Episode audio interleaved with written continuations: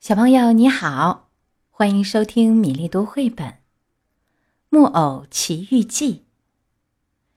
皮诺乔呼呼睡了两个多钟头，到了半夜，突然给一阵叽叽喳喳的古怪声音惊醒了。听起来，这声音像是打门口空场上传来的。他把鼻尖伸出木板狗屋的门洞，看见四只小野兽。聚在一起商量什么？它们毛色黑乎乎的，样子像猫，可它们不是猫，是鸡雕。鸡雕是贪吃的肉食野兽，特别爱吃鸡和小鸡。一只鸡雕离开同伴，走到木板狗屋的旁边来，低声说：“晚上好，梅拉莫伯。”莫回答说。我不叫梅拉姆波。哦，那你叫什么？我叫皮诺乔。你在这儿干嘛？我在这儿当看夜狗。那么梅拉姆波呢？这老狗一直住在这狗屋里，它上哪儿啦？它今天早晨死了。死了？可怜的狗，它那么好。可看你的脸。我觉得，你也是一只客气的狗。对不起，我不是狗。哦，那你是什么？我是一个木偶。你当看夜狗，真倒霉！为了处罚我，好，那我提出个协议，同我早先跟已故的梅拉莫伯订立的完全一样，你会满意的。什么协议啊？我们照旧一星期一次，夜里来拜访这个鸡舍，拉出来八只鸡，八只鸡当中，我们吃七只，一只给你。条件是，你听明白了，你假装睡着，千万别出来叫醒农民。皮诺乔问：“梅拉莫巴就这么干的吗？”就这么干的，我们和他合作的很好。你安静的睡你的觉吧，我们走以前保证在狗屋上留下一只拔掉毛的肥鸡，给你明天早上当早饭吃。咱们讲明白了，简直太明白了。皮诺乔答道，同时他恫吓似的摇摇头，好像想说：“咱们走着瞧吧。”四只鸡雕觉得他们的事情稳当了。就很快的溜到狗屋旁边的鸡舍那里，他们用牙用爪子使劲弄关住的小木门，一只接一只的溜了进去。他们刚进去，就听见小门啪嗒一下，又猛地关上了。把门又给关上的正是皮诺乔，他关上门不算，为了保险起见，还在门前放了块大石头顶住它。接着，他叫起来，叫的就像一只看门狗，汪汪汪汪。农民一听见汪汪叫，马上跳下床，拿起枪，把头探出窗子，问道：“什么事儿？”皮诺乔回答：“来小偷了，在哪儿？在鸡舍里。我马上下来。”真的，就说一声“阿门”那么点功夫。农民已经下来了，他赶紧走进鸡舍，把四只鸡贼全给捉住，塞进布口袋，心花怒放地对他们说：“你们终于落到我手里了！我本可以处罚你们，可我还不高兴动手呢。我宁可把你们明天带到附近一家酒店，那里会剥掉你们的皮，把你们烤得像野兔一样又香又焦的。”你们原不配有这份光荣，可这点小意思，像我这样大方的人不在乎。接着，他走到皮诺乔身边，拼命抚摸着他，并且问：“这四个该死的小偷勾当，你是怎么发现的？”梅拉姆布，我忠实的梅拉姆布，他却一直什么也没发现。木偶本来可以把他知道的事情都说出来，本来可以讲出狗和鸡雕之间的可耻协议，可他想起狗已经死了，心里马上说：“何必告发死者呢？死者已经死了，还是让他安宁为好。”农民继续问他：“鸡雕来到空场上的时候，你醒着还是睡了？”匹诺乔回答说：“我睡着。”可给他们的叽叽喳喳声吵醒了，其中一只走到狗屋旁边来对我说：“只要你答应不叫醒主人，我们给你一只拔掉毛的肥鸡，明白吗？”啊，他竟无耻到对我提出这种建议！因为要知道，我虽然是一个木偶，有这个世界的一切缺点，可我从来不是那种贪污受贿、靠不诚实的人来装肥自己腰包的家伙。好样的，孩子！农民拍着他的肩膀叫了一声：“这种想法使你受人敬重。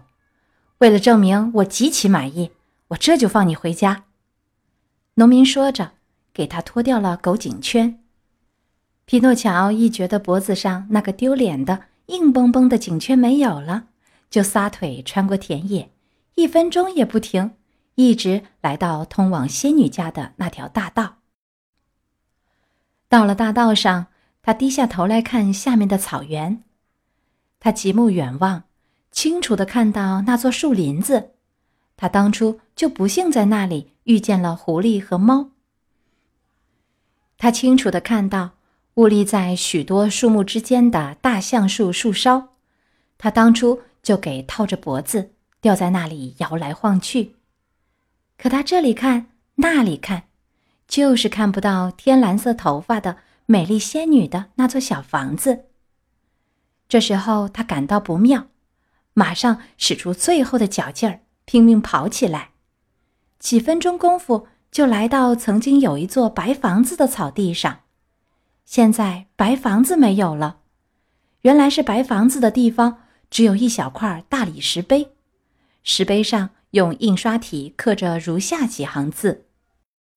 这里安眠着天蓝色头发的仙女，由于她的弟弟皮诺乔将她遗弃，她因悲伤而溘然长逝。木偶伤心的读完这几行字以后，该是怎么一种心情，就请诸位自己去想象了。他趴倒在地上，把那块大理石碑吻了成千遍，嚎啕大哭起来。他哭了整整一夜。到第二天早晨，到大白天还在哭。虽然眼泪早已哭干了，他哭得这样伤心，这样想，周围所有的土缸子都接连发出了回声。他哭着说：“我的好仙女，你怎么死了？为什么是你死而不是我死？我是这么坏，你是那么好。我的爸爸，你在哪儿啊？”我的好仙女，请你告诉我，我到哪儿能够找到他呢？我要永远跟他在一起，不再、不再、不再离开他。我的好仙女，请你对我说一声，你是不是真的死了？如果你真的爱我，如果你真的爱你的弟弟，那你就复活吧，活起来跟当初一样吧。你看见我孤零零一个，被所有的人遗弃了。你不觉得难过吗？要是那两个杀人强盗又到这儿来，重新把我吊在树枝上，那么这一回我就真要永远死了。我孤零零的在这个世界上，叫我怎么办呢？现在你也没有了，我爸爸也没有了，谁给我东西吃呢？夜里叫我到哪儿去睡呢？谁给我做新衣服呢？嗯。我还不如死掉好，又好上成千倍。嗯，他这时候绝望的要把头发拉掉，可他的头发是木头的，连手指也插不进。这时候，一只大鸽子在空中飞过，它张开翅膀停下来，在高空对木偶叫道：“告诉我，孩子，你在下面干嘛呀？”匹诺乔向传来声音的地方抬起头，用上衣袖子擦着眼睛。“你没看见吗？我在哭。”鸽子又说：“告诉我，你的朋友中间，你知道有一个叫木偶皮诺乔的吗？”皮诺乔，你说皮诺乔？木偶再说一遍，马上站起来。皮诺乔就是我。鸽子听了这回答，很快就飞下来，到了地上。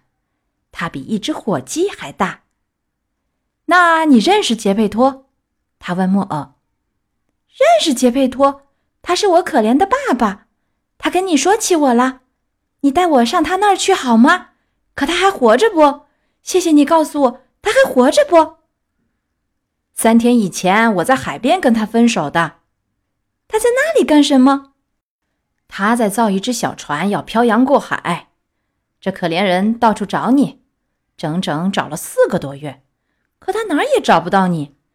现在想到新大陆那些遥远的国家去找。匹诺乔焦急不安地问道：“从这里到海边有多远？一千多公里。”一千多公里哦，我的鸽子，你有翅膀，真是太美了。你要去，我带你去。怎么带法呢？你坐在我背上，你重吗？重，没的事儿，我轻的像张树叶子。匹诺乔二话不说，就跳上鸽子的背，一只脚放在这边，一只脚放在那边，就像骑马似的，然后兴高采烈的大叫：“快跑，快跑！”小马，让我快点到。鸽子飞起来，几分钟就飞得高入云霄。木偶到了这么高的地方，十分好奇，就低头朝下看。可他一看，当时吓得要命，头都晕了。为了别摔下去，他紧紧抱住他那匹长羽毛的飞马的脖子。他们飞了一整天，天黑了。鸽子说。我很渴，我很饿。匹诺乔接着说：“咱们下去，到那鸽子科待上几分钟，然后咱们再飞，赶明儿天亮前到海边。”他们落到一个空了的鸽子科里，那儿只有一盆水和一篮野豌豆。木偶有生以来最讨厌野豌豆，一听到野豌豆就作呕，就反胃。可这晚上。他大吃特吃，都快吃光了，他才转脸对鸽子说：“我没想到野豌豆这么好吃。”你得记住，我的孩子。”鸽子回答说：“一个人到真的饿了，又没别的东西吃的时候，就连野豌豆都好吃了，饥不择食嘛。”他们在旅途中很快的吃了点东西，歇了一会儿，就动身了。第二天早晨，他们来到海边。鸽子让皮诺乔下来，他做了好事，不要听人家说谢谢，马上飞走了。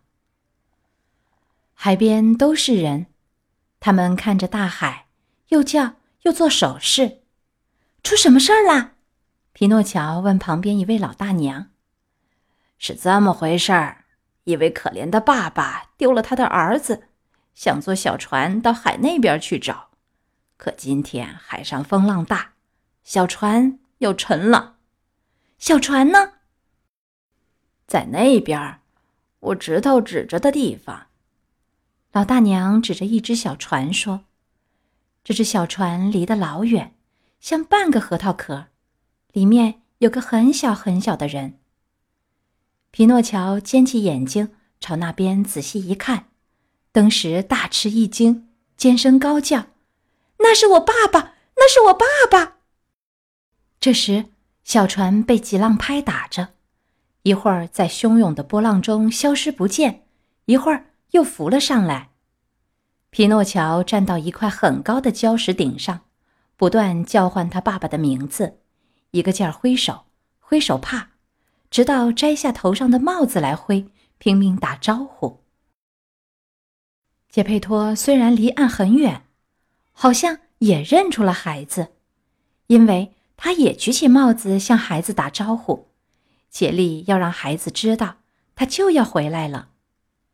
可是海上风浪太大，船桨不顶用，他没法划回岸边来。忽然，一个可怕的大浪打来，船不见了。大家等着船重新浮上水面，可船再也不见上来。可怜的人呐！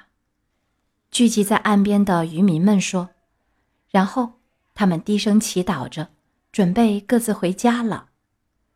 正在这时，只听见一声绝望的哀叫，他们回过头来，看见一个孩子从礁石顶上跳进大海，嘴里叫着：“我要救我的爸爸！”皮诺乔不过是一块木头，因此很容易就浮到水面上，像条鱼似的游起来。只见他一会儿被波浪一冲，落到水下面不见了；一会儿又在离岸很远的地方重新出现，伸出一条腿或者一条胳膊，最后再也看不见他了。可怜的孩子！聚集在岸边的渔民们说，他们又低声祈祷着，各自回家去了。今天《木偶奇遇记》的二十二章和二十三章讲完了。可怜的皮诺乔先是失去了仙女姐姐，又和亲爱的爸爸杰佩托都落入了茫茫的大海。皮诺乔会在大海中得救吗？能找到他的爸爸吗？我们明天的米粒读绘本再会。